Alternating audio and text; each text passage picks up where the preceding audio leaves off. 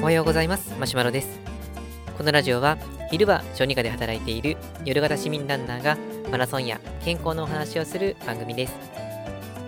今日のテーマが初めてのマラソンの思い出ということでお届けしたいと思います、まあ、最近こうふと初めて走ったマラソンのことを思い出したんですけども、まあ、それがえハーフマラソンだったんですね、まあ、兵庫県の方で開催されるえマラソンだったんですけども小野市っていう、どっちかというとこの山手側のところで、まあ、将棋が有名なんですかね。この朝、まあ、早朝のバスで行くんですけど、着いた先で、なんかこの将棋の駒のですね、でっかいモニュメントみたいなものがあって、あ、きっとこれは有名なんだろうなっていうふうに感じたのを覚えています。で、その時は12月で、あのですね、めちゃめちゃ寒かったですね。で、めちゃめちゃ寒かったんですけど、あのーまあ、大気のところも寒くて、ちょっとこれ大丈夫かな、風邪ひかないかなっていうふうに思ったのは覚えています。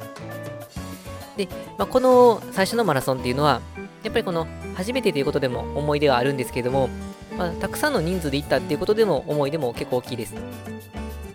えっと、まあ、前まで何とかあの話をし出したことはあるんですけれども、初めて出たハーフマラソンっていうのは、まあ、職場の人が、まあ、呼吸器内科の人たちが喋っているところに、僕がこう、僕も行きますっていうふうにこの手を挙げたっていうところから、あの、初めてのマラソンが始まったんですけれども、まあ、なので、えっ、ー、と、人数で言うと、えっ、ー、と、1、2、3、4、うん、そうです。その呼吸器内科の先生、まあ、呼吸器科の先生も含めたんですけど、4人と、あと、看護師さん1人で、えっ、ー、と、実はですね、僕の弟も一緒に行ったんですね。なかなか不思議な組み合わせなんですけども、で僕の弟は別に医療関係じゃなくて、あの高校の教師してるので、本当にこう 全然違う組み合わせです。で、しかもですね、あの僕の弟は、その3週間後に結婚式だったので、あの、奥さん怒ってなかったかなっていうのは正直思ってるとこなんですが、あの、無理やり誘って行ってしまいました。で、まあ、そんなコーナーで結構大人数で行ったので、あの、一緒にこのワイワイガヤガヤしたっていう楽しみもあります。で、まあ、初めて走った時っていうのは本当にベースなんてどうすればいいかわからなかったので、もうこの、なんていうんですかね、この大会特有のテンションが上がる、そんな感じで走っていったので、最初ですね、この人がなんかごった返してる時、ここってあの、鉄則としてペース上げてはいけないんですね。ごった返しているので、例えばこの自分がペースを上げて走っていこうとすると、避けていかないといけないんですけど、避けていくとかなりエネルギーを消耗してしまうので、まあ、そんなとこでエネルギー消耗するともったいないんですね。なので、まあ、大会の規模とか、まあ、その、まあ、団子になったのがどれぐらいの状態でかわかるんですけど、まあ、通常は15分から、まあ、20分ぐらいは、だいたいこの崩れるまで時間かかると思いますので、そこまでは、まあまあ、周りの流れに合わせて、まあ、ゆっくりめのペースでいいから、まあ、その、ばらけるまでしっかりと待って、しっかりとばらけたあたりで、まあ、自分のペースで走っていくっていうのが鉄則なんですけれども、もうテンションが上がりすぎていて、もうこれ余裕で走るぞっていう、そんな気持ちですね。もうポンポンポンポンって抜かしていったんですね。で、まあ、その抜かしてる間は、あの 気持ちはいいんですけども、まあ、お察しの通りというか、もう途中からガコーンって下がってきて、確かに10キロぐらいまで良かったと思うんですけど、10キロ超えたあたりから結構しんどくなって、まあ、15キロぐらいからもうヒーヒーヒーヒー言って、もうどんどん抜かされるっていうそんな感じでした。で、一緒に行ったあの看護師さんなんですけども、まあ、最初、実はその、団子になってるところ、最初の前半戦ですね。っていう時にこの抜いて、あの、お先失礼しますって言ったんですけど、あの、後からですね、余裕でぶっちぎられました。まあ、そらそうですよね ということもあって、あの、結果的にはですね、あの、行ったメンバーの中で、僕あの、最下位だったんですよ。確か2時間1分か2時間2分の記録だったと思うんですけど、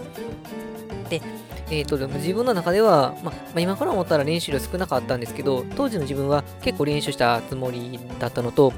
あと弟はですね、まあ、その結婚式の準備とか、あと学校の先生かなり忙しいみたいで、とてもとてもこの練習時間は取れないっていう感じで、まあ、週に1回走れたらいい方っていう、まあ、そんな感じの弟だったんですけど、まあ、その弟にも負けてですね、まあ、その これムカつくってなって、まあ、それで マラソン根性に火がついたっていうのが、まあまあ、いいきっかけだったのかなとは思います。で、やっぱり楽しかったなと思ったのが、この終わってからですね。で、終わった後に、